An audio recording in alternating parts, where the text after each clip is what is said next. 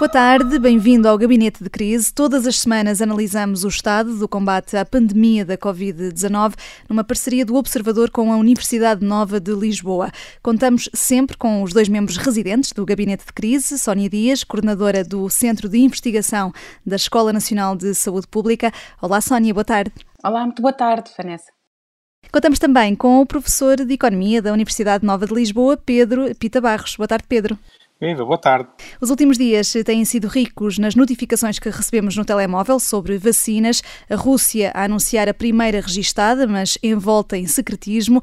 A China a aprovar uma patente. A União Europeia já tem um pacote definido para reservar a vacina de Oxford, que teve resultados preliminares promissores. Portugal vai receber quase 7 milhões de vacinas. O governo também já aprovou um investimento de 20 milhões de euros para comprar o primeiro lote tudo anúncios desta semana. Na segunda parte vai ser nosso convidado, o jornalista e antigo correspondente em Moscou, José Milhazes, precisamente a propósito desse anúncio russo da primeira vacina contra a Covid-19. Para já, os números da semana. Vamos a eles. Os dados estão lançados no tabuleiro do Gabinete de Crise. Começamos com o Pedro. O seu número tem precisamente a ver com vacinas. Tem. O meu número desta semana são 300 milhões que é o número de doses que foram pré-compradas pela União Europeia, a AstraZeneca, e que ainda com a opção de comprar mais uns 100 milhões de vacinas. Uh, só para ter uma ideia, a União Europeia, a 27, tem cerca de 450 milhões de habitantes. E sabemos que estão também em negociação, ou já foram negociadas, uh, a compra de vacinas com outras companhias. Uh, e aqui a parte importante é ser uma iniciativa europeia, que está a dar, no fundo, a cada país uma segurança sobre aceder à vacina e sobre o preço que irá a fazer. Além da segurança que transmite, é também um exemplo de como a coordenação a nível europeu eh, pode ser útil para cada país. É duvidoso que Portugal conseguisse ter este posicionamento tão cedo eh, junto de vendedores de vacinas ou de fornecedores de vacinas daqui a uns meses, eh, como sendo parte da, da União Europeia.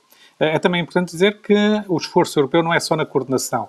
Desta aquisição que foi falada de ontem, de haver cerca de 20 milhões de euros que será dedicados por Portugal a esta aquisição, uma parte substancial, ou se calhar a totalidade, vai até ser recuperada através de um, de um programa europeu que, de, ajuda a este aspecto. E, portanto, a União Europeia tem ajudado aqui a tomar uh, riscos nas empresas para elas desenvolverem as vacinas, mas tem apoiado também os países no encontro. E esta atuação da União Europeia é também de destacar por surgir num contexto político em que a vacina se, se tornou uma corrida de prestígio. O encontrar uma vacina se tornou uma corrida de prestígio geopolítico, eh, em que envolve a Europa, os Estados Unidos, a China e a Rússia. E nós já vimos que esta última, a Rússia, procurou colocar-se à frente, anunciando uma vacina ainda antes dos testes mais amplos na população. Eh, e, portanto, daqui a pouco nós vamos falar um pouco mais sobre isso, mas eh, os 300 milhões que foi escolhido esta vez como sendo o número da semana tem tudo a ver com o conseguirmos dar segurança à população, mas também numa lógica mais ampla de posicionamento da União Europeia eh, como grupo de países num contexto global. A corrida à vacina da, da Covid-19 tem muito que ver com esta força e este poder e aqui com um sinal de cooperação eh, no que toca à eh, União Europeia. Sónia Dias, outro número eh, também sobre como controlar esta pandemia. Exatamente, portanto eu escolhi o número 6, que tem a ver também com as seis vacinas que estão já na fase 3 dos ensaios clínicos. Há mais de 20 vacinas contra a Covid que estão a ser testadas já em humanos e que receberam autorização para avançar com os testes, e mais de uma centena estão em fase de investigação. No entanto, alguns dos progressos divulgados são considerados por algumas das autoridades de saúde mais quase publicidade do que propriamente ciência. A passada semana foi registada então a primeira vacina uh, contra a Covid-19, a tal vacina russa. Uh, no entanto, poucas horas depois, a própria Organização Mundial de Saúde referiu-se com muita cautela a esta notícia, pois não existiam dados conhecidos sobre a sua qualidade, eficácia e segurança. Muitos cientistas, quer até do próprio país, mas também do estrangeiro, questionavam a decisão de registar esta vacina antes de os cientistas completarem então a tal chamada fase 3 uh, eh, do estudo, que é no fundo uma etapa dos ensaios clínicos que por norma demora vários meses, envolve milhares de participantes e é a única forma de se provar que a vacina experimental é segura e funciona, ou seja, onde é avaliada a resposta imunitária mas também a segurança. Há até quem mencionasse que, na verdade, não se estava a falar de uma vacina, mas de um protótipo ou de um projeto. E há aqui dois pontos importantes. Por um lado, é que a vacina, até pelo próprio nome, e o Pedro estava também a referir um pouco isto, é que pode parecer que esta se tornou quase numa luta para ver quem chega primeiro. Uh, e aqui é importante realçar que se podem levantar, do ponto de vista do cidadão mais comum, ainda mais receios sobre estas vacinas e principalmente porque logo que aparece uma vacina a ser publicitada se levantam tantas questões de segurança.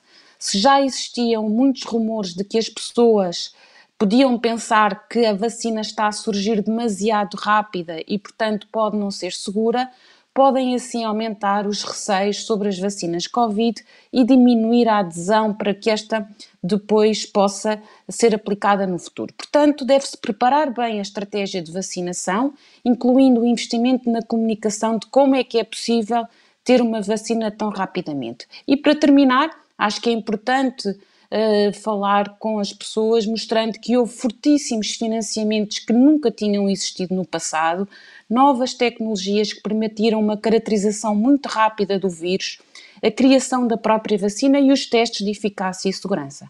Todas estas questões têm assim que ser bastante comunicadas para que não se perceba que se estão a saltar passos no processo, como provavelmente aconteceu nesta parte da vacina eh, russa. Vamos perceber se esse anúncio foi prematuro com, eh, na, na, segunda parte. Ficamos eh, então com estes números, passamos à revista da semana, uma semana também muito marcada, para além do tema das vacinas, também pelo anúncio fresco de que Portugal vai finalmente integrar os corredores aéreos do Reino Unido já a partir deste sábado. Pedro Pita Barros, já não era sem tempo? Já não era sem tempo e, de certa forma, eh, esta decisão do Reino Unido vem-nos mostrar uh, o reconhecimento agora internacional do que tem sido a evolução em Portugal. Uh, esta semana que passou, naquele barómetro da semana do Gabinete de Crise, uh, foi em média melhor do que tinha sido a semana anterior e retoma a, a uma tendência que já vinha atrás. E, portanto, há aqui uma evolução positiva nesta última semana, que foi sobretudo devido ao que se passou em Lisboa. E nós temos então uma situação em que, nos vários indicadores, seja óbitos, internados, uh, ou internados em unidades de cuidados intensivos, temos uma rampinha descendente em Portugal. Ora, esta evolução de pequena rampa descendente é mais favorável do que temos estado a assistir nas últimas duas semanas nos outros países europeus, nomeadamente os do sul da Europa e que a Inglaterra tinha incluído uh, dentro dos seus corredores aéreos. E, portanto, são países muito comparáveis connosco, no sentido em que o turismo é também uma atividade económica importante para eles. Ora, Portugal, de certa forma, tem estado a contraciclo desses vários países europeus. Enquanto os outros países, França, Espanha, eh, até Croácia, tiveram uma quebra acentuada do número de novos casos há algumas semanas, eh, e nós tínhamos uma rampinha ligeiramente ascendente, que até causou aquelas preocupações à volta de Lisboa, etc. Mas depois nós passámos a uma rampinha descendente, eh, portanto, uma inclinação suave, uma diminuição suave ao longo do tempo, enquanto esses países entraram quase que num elevador a subir. Começaram a subir de uma forma bastante acentuada. E, portanto, é muito natural que, que se tenha feito esta mudança dentro da, da, da, estratégia inglesa e a saída de um país como a França, eh, que criou inclusive uma corrida ao regresso eh, de, de, ingleses que estavam em França para, para a Inglaterra, eh, é, no, é muito o contraponto do que foi agora a abertura do corredor aéreo para Portugal. Agora, estas situações têm todas uma grande fluidez. De duas em duas semanas pode haver mudanças substanciais, uma vez que o período do, do vírus também tem cerca de duas semanas até se manifestar, e, portanto, pequenos, pequenas variações para cima e para baixo podem levar a decisões de, deste género. São medidas à, à, condição, no fundo, são reavaliadas de duas em duas semanas. Já temos então esta, eh, este corredor aberto para viajar para o Reino Unido e os britânicos para Portugal, sem qualquer restrição, mas nem tudo são boas notícias. Sónia Dias, assistimos esta semana a um agravamento da situação nos lares, na Grande Lisboa e no Alentejo, com reguengos de Monsaraz em destaque. É, exato, nós já temos vindo a reportar que de facto uh, os lares e os residentes destes, destes lares continuam de facto a ser uh, grupos prioritários e de maior vulnerabilidade na, na, na epidemia, não é? E portanto, uh, na verdade, apesar dos enormes esforços desenvolvidos no controle da transmissão do vírus nos lares e na proteção destas populações mais frágeis, continuam a surgir situações de contágio, quer nos próprios idosos, mas também uh, nos seus funcionários, não é? Em primeiro lugar, eu acho que não é possível não reforçar e, esquecer que estamos a falar de milhares de instituições a nível nacional que, na sua maioria, têm funcionado muitíssimo bem, que estão a conseguir resolver os surtos, a preparar-se um, e a capacitar até todos os seus funcionários. O, o anúncio possam... feito ontem dos 100 milhões de euros pelo governo esta semana uh, chega? Eh, eh, eu acho que é uma, um, bom, um, um, bom início, não é? Quer dizer, nós sabemos também, e isso até noutros, noutros aspectos, como as questões das desigualdades sociais, etc., que a Covid vem, no fundo, uh, quase como uma lente uh, exacerbar alguns problemas mais estruturais que nós temos. A questão de uma população envelhecida uh, e que é preciso, de facto, encontrar soluções para esta nova realidade quase demográfica é, é uma questão. mas, e portanto, aqui nós vamos ter que ser capazes de conseguir intervir de forma rápida para que estes surtos de maior contágio e que depois não têm uma resposta tão atempada quanto gostaríamos não uh, acontecessem. E provavelmente uh, esta é uma população também que nós sabemos que à partida ela é mais frágil, por exemplo, em situações de gripe, não é? E portanto, claramente nós precisamos de encontrar aqui uma resposta que reforce também a situação que se vai, uh, no fundo, uh, verificar agora com a conjugação preciso, é preciso, das duas epidemias. É preciso reforçar eh, o investimento nos lares, mas este anúncio dos 100 milhões, Pedro Pita Barros, eh, coincidiu também com a semana em que a Ministra da Segurança Social assumiu que não leu o relatório da Ordem dos Médicos. A Delegada Regional de Saúde do Alentejo, em entrevista aqui na Rádio Observador, disse que não recebeu esse relatório e o Presidente da Administração Regional de Saúde do Alentejo atira a responsabilidade para os médicos. Fica aqui a sensação de que há um passa-culpas e muita coisa por esclarecer em matéria de fiscalização. Ah, sim, toda esta história do, do lar de Reguengos tem dois elementos que vão ter que ser pensados com cuidado. O primeiro é perceber o que é que nós podemos aprender dele para evitar situações uh, semelhantes uh, que ocorram no, no, futuro. Portanto, aqui nós devíamos ter, aliás, em geral, devíamos ter a noção de que os surtos em lares vão provavelmente continuar a acontecer, dado que é um local vulnerável, e, portanto, o que nós temos que perceber é de cada caso o que é que nós aprendemos para intervir mais cedo e é, qual é a melhor intervenção a fazer uh, nesse, nesse, contexto. E claramente o, o, que correu mal no lar de Reguengos é, pode eventualmente começar a ocorrer noutros lados também e há que prevenir que essa, essas situações. Esse é um elemento de aprendizagem que nós temos que ter e que me parece estar um pouco descurado neste processo todo da discussão à volta dele. O segundo aspecto é quais são as responsabilidades e de quem envolvidas neste processo. Eh, e aqui provavelmente o melhor é nós esperarmos pela, pelo que a Inspeção Geral de Atividades em Saúde irá, irá fazer, irá procurar saber, eh, e, e, esperando que haja também do lado da Segurança Social uma iniciativa similar, para percebermos exatamente em que é que as várias informações, às vezes quase discordantes sobre o que se passou, ou sobre a parte da responsabilidade do que se passou, o que é que, o que, é que existiu, o que é que aconteceu de facto, não é? O e temos é também se, a investigação é do Ministério Público. Sim, e, eh, sim, e portanto, portanto, vamos ter várias entidades a olhar para lá e acho que vale a pena nessa parte das responsabilidades para perceber. De um ponto de vista político, é evidente que é um bocado estranho a Ministra da, da Segurança Social, responsável pela Segurança Social, dizer que não, que não leu o relatório, de certa forma, mesmo que não o tivesse lido, uh, suponho que alguém dentro do Ministério já teria olhado e já lhe teria dado pelo menos um resumo, mesmo que ela não o tivesse lido uh, integralmente. E, portanto, deveria ter pelo menos alguma opinião sobre o mesmo, uh, que é a parte que me parece complicada aqui de gerir, não é que ela tenha lido diretamente o relatório, mas é qual é o posicionamento que o Ministério tem relativamente a isso. Agora, é evidente que às vezes pequenas frases são, são empoladas também eh, numa bolha política eh, que, que aqui acaba por ser a continuação de algo que nós já estávamos a ver a acontecer eh, desde há algum tempo a esta parte, que é conforme fomos ganhando mais, mais tempo com a Covid, o certo consenso político ou a, a união política de, de, que existiu à volta dos primeiros tempos, foi-se diluindo de várias formas, e eu acho que isto agora entrou também numa fase não de combate político partidário, mas claramente combate político também entre a, a Ordem dos Médicos e, e, a, e, a, estrutura governamental.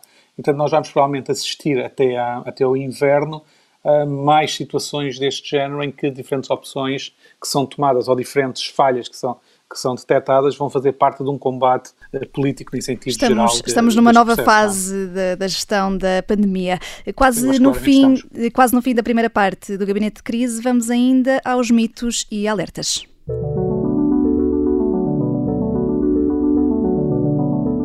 Vamos a eles. Eh, Sónia, traz um mito eh, esta semana sobre a normalidade, o novo normal. Exatamente. Portanto, o meu mito seria a normalidade a regressar significa a pandemia a passar. É um mito, apesar de provavelmente todos nós desejarmos fortemente que isto pudesse acontecer e que de forma milagrosa estaríamos a acordar um dia e a pandemia a ter terminado, uh, não, é, não é verdade. A sociedade, apesar de começar a dar sinais comportamentais, e já bem precisávamos, do que parece estar a voltar à normalidade neste período de férias, com regresso a restaurantes, encontros familiares e amigos que são tão essenciais para o nosso bem-estar, pode de facto dar uma falsa sensação de que o vírus já não está a circular, observando-se aqui e ali um baixar de guarda.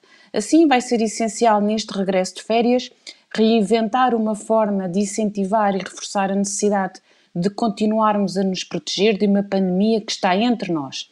Não podemos ter um regresso à normalidade pensando que não existe risco. E por falar, em, assim, e por falar em, em, proteção, Pedro também traz aqui um mito sobre a medição da febre. Sim, tem sido várias vezes eh, dito que deveria haver verificações de temperatura em vários locais, por exemplo, fala-se muito nisso nos aeroportos, mas devemos ter em conta que as eh, medições de temperatura, ou as verificações de temperatura, eh, não são um teste à Covid-19. Detectam apenas se a pessoa tem febre ou não, portanto, se tem uma temperatura elevada, o que pode ser devido a várias causas. E há pessoas que nós sabemos que têm Covid-19 sem terem febre e não terem praticamente sintomas, e, portanto, quando muito, essa verificação de temperatura é um sinal imperfeito sobre a Covid-19, permitindo apenas encontrar casos suficientemente graves para terem, para terem febre e serem tratados naquele momento. É, é claro que a facilidade de o fazer e o baixo custo de aplicação acabam por justificar que se utilize este mecanismo de triagem em locais de circulação em massa. Mas sabemos que vão existir erros. Há pessoas não detectadas e algumas com febre não terão Covid. Eh, e aqui a parte importante é que mais cedo ou mais tarde estas verificações de temperatura serão provavelmente substituídas por outros mecanismos, por testes com maior precisão, e as pessoas, quando lhes for pedido que façam uma verificação de temperatura devem ter em mente que não estão a fazer um teste à Covid-19, estão apenas a tentar obter um sinal sobre se vale a pena depois fazer um teste mesmo para a presença da Covid. Portanto, mitos associados a esta nova normalidade estão eh, desfeitos. E nós estamos de volta já daqui a pouco com notas de esperança e também com o jornalista e antigo correspondente em Moscou, José Milhazes, a propósito do anúncio da primeira vacina contra a Covid-19 feito por Vladimir Putin.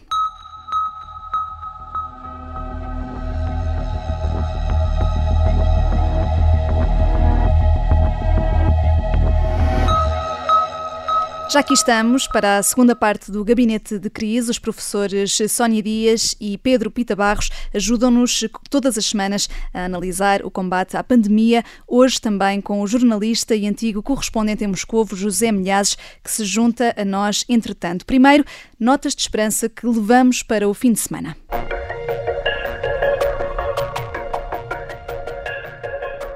Sónia Dias, a sua nota de esperança leva-nos de novo ao tema deste programa, as vacinas. Exatamente, e eu escolhi então como nota de esperança o procedimento europeu centralizado para a aquisição uh, destas vacinas. De facto, a Comissão Europeia vai garantir aos europeus um acesso rápido a uma vacina segura contra uh, este vírus e vai adquirir as vacinas de forma coordenada com um processo europeu centralizado. Portugal irá, segundo os dados mais recentes, obter 6,9 milhões de vacinas, em coordenação depois também com outros países da União. E neste processo, a União Europeia tem também financiado alguns laboratórios para o desenvolvimento da vacina e já selecionou aquelas que lhe parecem ter uh, maior uh, segurança. Uh, por outro lado, acho que é importante aqui referir que a pandemia e o receio de um colapso económico tem sido um desafio para a Europa. A pandemia veio assim reforçar, por um lado, o poder dos Estados, mas ao mesmo tempo aumentou também a sua interdependência. Por exemplo, as vacinas e a imunização em geral, mas também, por exemplo, não é indiferente que cada país ou que os outros estejam sãos ou doentes ou seja, a todos convém que estejam sempre os cidadãos mais sãos, quer seja por razões sanitárias ou até por razões uh, económicas, e o exemplo são estes corredores seguros uh, que fomos vendo e até a luta pelos turistas que de alguma maneira se impôs. Portanto, para terminar, dizia que a pandemia veio transformar quase a saúde pública numa área política, não é?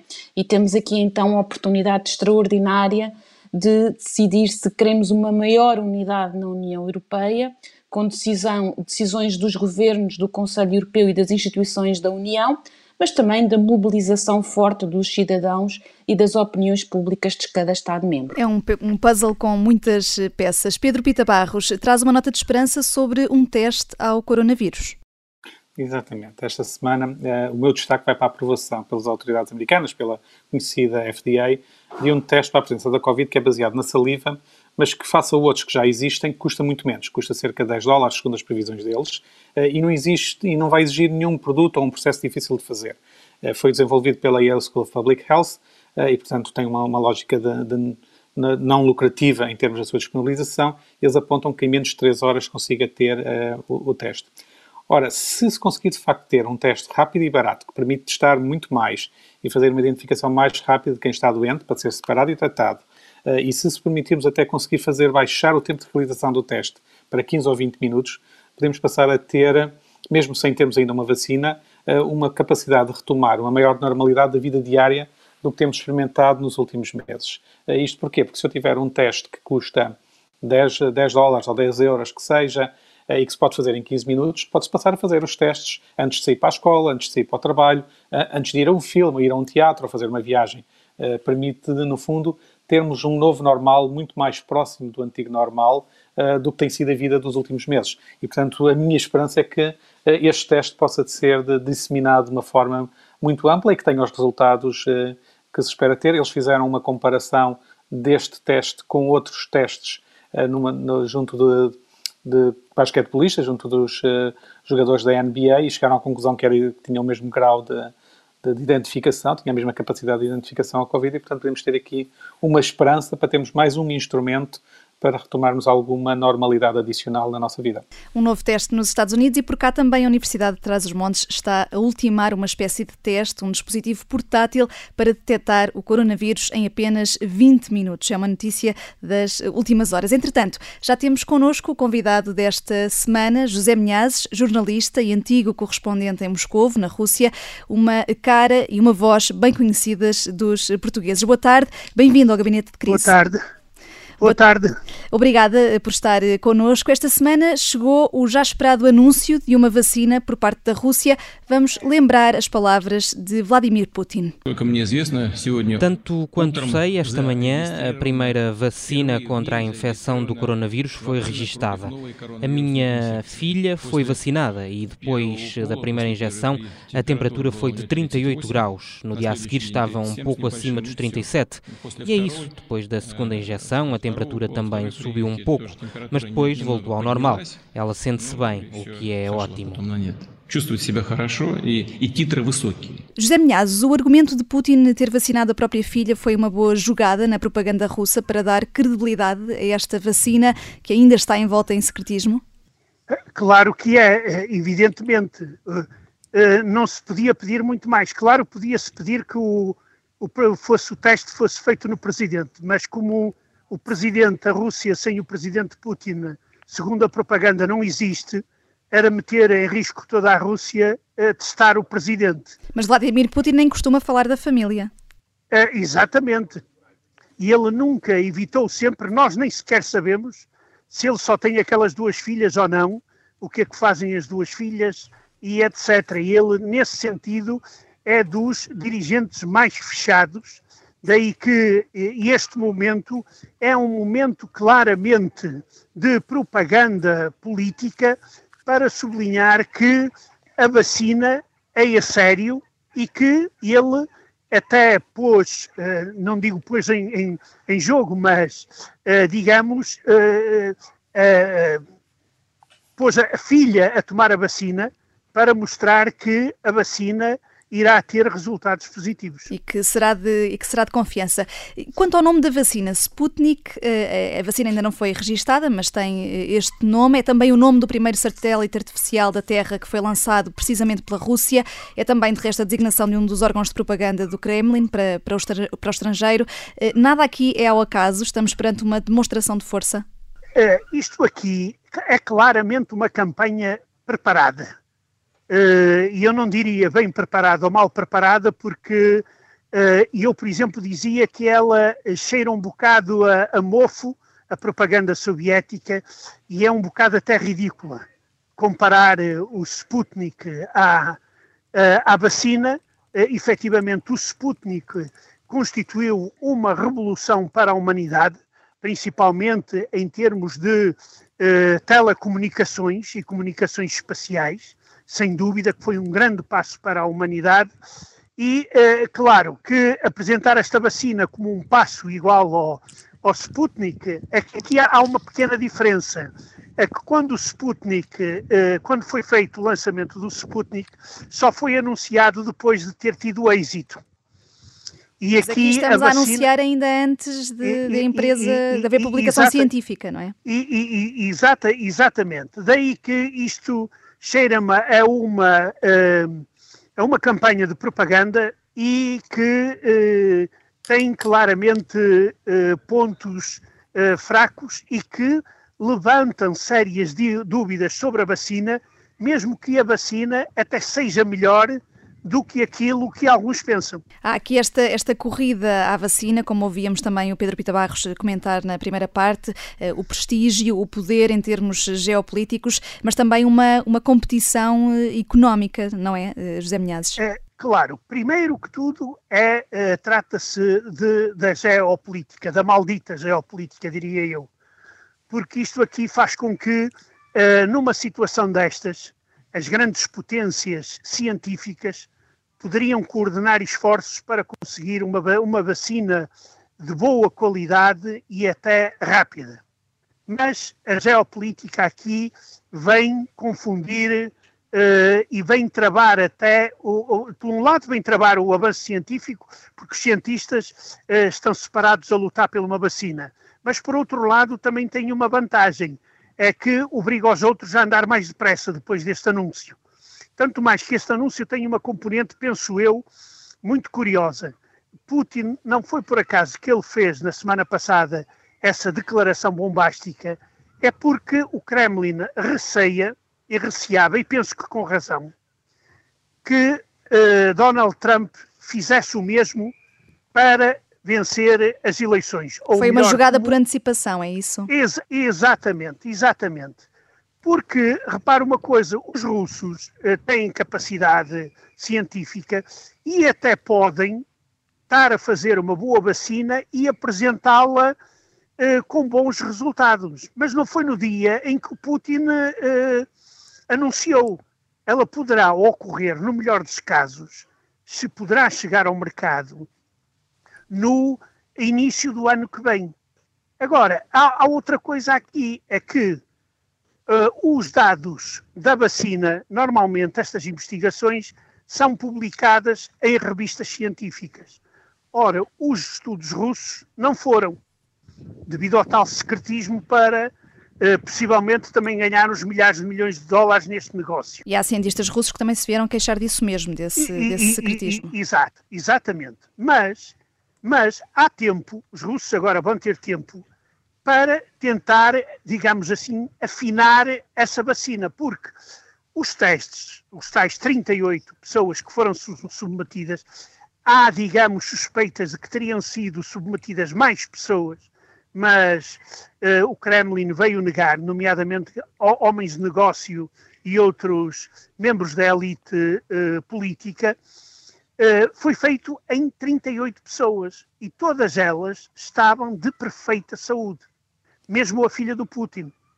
Ora, por isso, ela testando, eles testando, podem testar da filha do Putin e dar resultado, mas pode não dar em mim se eu já tiver algumas doenças. E outras vacinas que têm sido testadas noutros países têm, têm sido testadas em milhares eh, de pessoas. Pedro Pita Barros, ehm, já se diz que o segredo é a alma do negócio. A vacina ainda não foi registada sequer, esta vacina eh, russa, e foi, lá está, como eu dizia, pouco testada em comparação com outras que estão em ensaios clínicos, um pouco por todo o mundo.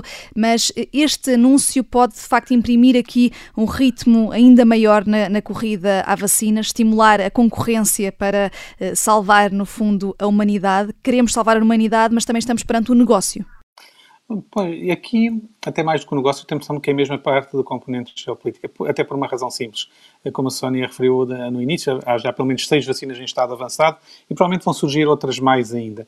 E, portanto, do ponto de vista económico, vão haver eh, caminhos alternativos para definir eh, vacinas e criar imunidade e, portanto, vão haver opções. Se existem opções, eh, vamos ter provavelmente também alguns efeitos de preços e, portanto, a parte de negócio provavelmente vai ser menor do, do que aquilo que se possa pensar neste momento, por uma razão simples. Eu tenho alternativas, posso sempre procurar negociar preços mais baixos numa outra alternativa. E até as pré-compras que, que a União Europeia está a fazer, e como os Estados Unidos também fizeram com algumas companhias, sugerem que se está a começar a preparar alguma dessa concorrência. Agora, aqui o que é interessante no, no, no, caso russo não é, que, não é que eles estejam à procura de negócio, acho que é a mesma parte de geopolítica com duas componentes. Há uma parte interna, e aqui gostava de ouvir o José Milhazes, que é, ao fazer a referência para o Sputnik, deu, sempre, deu uma sensação que seria também uma mensagem uh, sobre a glória passada da Rússia ou da União Soviética, e com isso também ter algum apaziguamento interno uh, de, de, alguma tensão que a, que a própria Covid possa estar a gerar dentro da Rússia, e com isso dar um sinal interno. E claro, tem o sinal externo, de serem os primeiros e de jogar o prestígio científico da Rússia para a fronteira, e é perfeitamente plausível que a vacina até possa ser boa, eh, resta saber se exatamente tudo o que eles anunciaram que é. Agora, aqui é claramente também uma jogada de risco de, por parte da, de Putin e da Rússia, porque se a vacina for boa, de facto, a Rússia ficará com os louros de ter sido a primeira, independentemente desta ter ser a melhor ou a mais vendida no futuro. Será a primeira. Agora, se não for boa, eh, teremos que ver como é que vão disfarçar de algum modo algum fracasso que possa existir. E essa parte pode ser contraproducente até na lógica do prestígio que estavam a querer, uh, a querer ganhar. José Milhazes, Agora, eh, olhando aqui então para, para o que acabou de dizer Pedro Pita Barros, há esta tentativa, outros motivos políticos, por exemplo, para encobrir a crise que a pandemia também está a causar na Rússia? É, claro, é, o, o Pedro falou e muito bem, eu subscrevo aquilo que ele disse, que se trata de uma manobra também para consumo interno. Agora, uh, o problema aqui vai ser que quando, uh, por exemplo, ainda hoje, neste momento, há, pouco, há poucos minutos atrás, o famoso laboratório Vector, que é um laboratório da Sibéria que trabalhou e trabalha para o Ministério da Defesa e que teve um grande papel na prevenção da guerra biológica durante a Guerra Fria eles hoje anunciaram que têm uma vacina que começará a ser produzida em setembro. Portanto, já no mês ou que vem. em finais de setembro. Exato. Cá está. E eles também querem mostrar trabalho feito e daí que o, o problema aqui é, é, é, a questão da segurança, como falou o, o, o, Pedro. Os testes que foram anunciados por, pela vacina de Putin, ou para a vacina de Putin, são muito incompletos por exemplo, eh, não foram revelados só mais tarde é que se vieram a saber, a imprensa veio a saber, que existem contraindicações, que são muitas, que há uma limitação de idade, são dos 18 aos 60 anos, ou seja, por exemplo, no caso da questão de Portugal e, de outros países, na questão dos lares de idosos, que é um dos focos sérios, eh, quer dizer, ficariam fora, de, pelo menos na primeira etapa, e, e, tudo isto é que leva a recear que uh, estamos perante uma manobra de propaganda. Quando chegar a hora da, da, da, da venda das vacinas e isso, o Kremlin lá arranjará motivos para, para se, se desculpar. Ou seja, ou que alguém entrou nos computadores deles, ou que, eh, sei lá, como qualquer outro uh, dirigente político saberá, na altura própria, encontrar, digamos, meios para desmistificar. E pode acontecer, pode acontecer uma coisa que é eh, continuarem, como eles disseram, nós vamos começar a administrar em médicos, professores e outros grupos, e, e essa administração servirá o tal teste para os mil.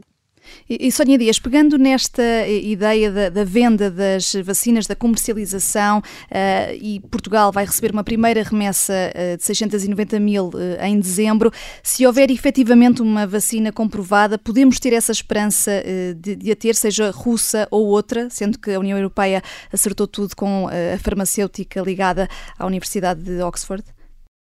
Eh, sim, parece-me que é uma boa notícia. Agora, é necessário também ter aqui algum uh, alguma atenção por, uh, por várias questões. Uma delas é que não, não se chega apenas a ter a vacina, é preciso que as pessoas adiram a essa vacina e, portanto, como eu dizia na primeira parte, aqui o ponto essencial de que as pessoas têm que ter uma segurança de que a vacina é segura e tem qualidade e eficácia. Uh, estas, estas manobras que vimos uh, relativamente à vacina da, da, da Rússia não ajudam uh, nessa construção da segurança. Portanto, é muito importante que se distingam os vários tipos de vacinas que vão aparecer. Por outro lado, é também importante que as pessoas não imaginem que de facto, um, porque temos uma, uma vacina, uh, que ela vai uh, resolver-nos o, o, toda a pandemia já a partir do inverno, não é? Nós sabemos também que uh, a vacina tem aqui alguns desafios e que esse impacto pode ser moderado até, por exemplo, pela mutação que pode existir em alguns vírus ou até a duração da imunidade que vai uh, ser resultante. Portanto, pode ser uma estratégia e um instrumento importante numa primeira fase, mas claramente uh, as estratégias que temos vindo a falar sobre o comportamento individual, etc., provavelmente vão ter que se manter durante algum tempo. E a ver, vamos quando é que temos essa uh, vacina. José Minhazes, pelo conhecimento que tem de perto da realidade russa enquanto correspondente, e apesar de dizer que a propaganda russa cheira a mofo, uh, há esta tradição, como, como também referia, da, da, das vacinas na Rússia. podemos acreditar que esta vacina venha mesmo a ser comercializada na Europa? Bem, isso é uma questão muito complicada e eu penso que só se a vacina for extraordinariamente melhor do que todas as outras que são fabricadas no Ocidente. E depois aqui também há uma questão que é a capacidade de produção da vacina. Porque agora imaginemos que a vacina russa, que é muito boa, que pode ser, eu não, não estou, digamos, em condições de dizer se é boa ou má, mas agora vamos imaginar que é a melhor de todas as vacinas, mas vai ter e começa a ter encomendas das ordens de milhares de milhões de, de doses. Porque nós, por exemplo, não sabemos se a vacina vai ter uma ou duas doses, por exemplo. E só a União Isso. Europeia já, já encomendou 300 milhões. Pronto, é, é 300 milhões, está a ver. Agora, a Rússia tem recebido das Filipinas e de outros países do México, do Brasil, encomendas também de, de, de, de milhões de, doses. E a capacidade produtiva, a, a, Rússia até poderá ter uma grande vacina, mas não ter uma capacidade produtiva capaz de responder uh, ao mercado. Daí que eu acredito que uh, estas vacinas, todas elas, terão o seu mercado. Resta saber é as que melhor estiverem preparadas e melhores efeitos derem, essas aí terão mercados maiores. Mas, volto a dizer, a União Europeia compraria uma vacina à Rússia se ela for extraordinariamente melhor do que todas que neste momento estão a ser desenvolvidas nomeadamente com o apoio da União Europeia. E primeiro vamos ter que, ter que chegar a essa vacina com eficácia comprovada. Agradeço-lhe, José Amilhazes, jornalista, antigo correspondente em Moscovo, que assina também ensaios no Observador. Muito obrigada por ter participado neste gabinete de crise. Obrigado, eu. E numa altura em que há promessas de vacinas, a esperança pode ressurgir, embora a desconfiança também nos acompanhe. Queremos ganhar o controle de uma pandemia que há cinco meses nos meteu dentro de uma gaiola. Temos ciúmes do que fomos, ambicionamos a liberdade. Bon Jovi fez há dias, a partir de casa, uma versão de uma música dos The Killers, que é muito tudo isto de que estou a falar. Não há festivais, nem nada do que se pareça, mas dá vontade de dar um pezinho de dança e custou, mas até já podemos viajar para o Reino Unido. Fique com o Senhor Otimismo, Mr. Brightside. Boa tarde e até para a semana.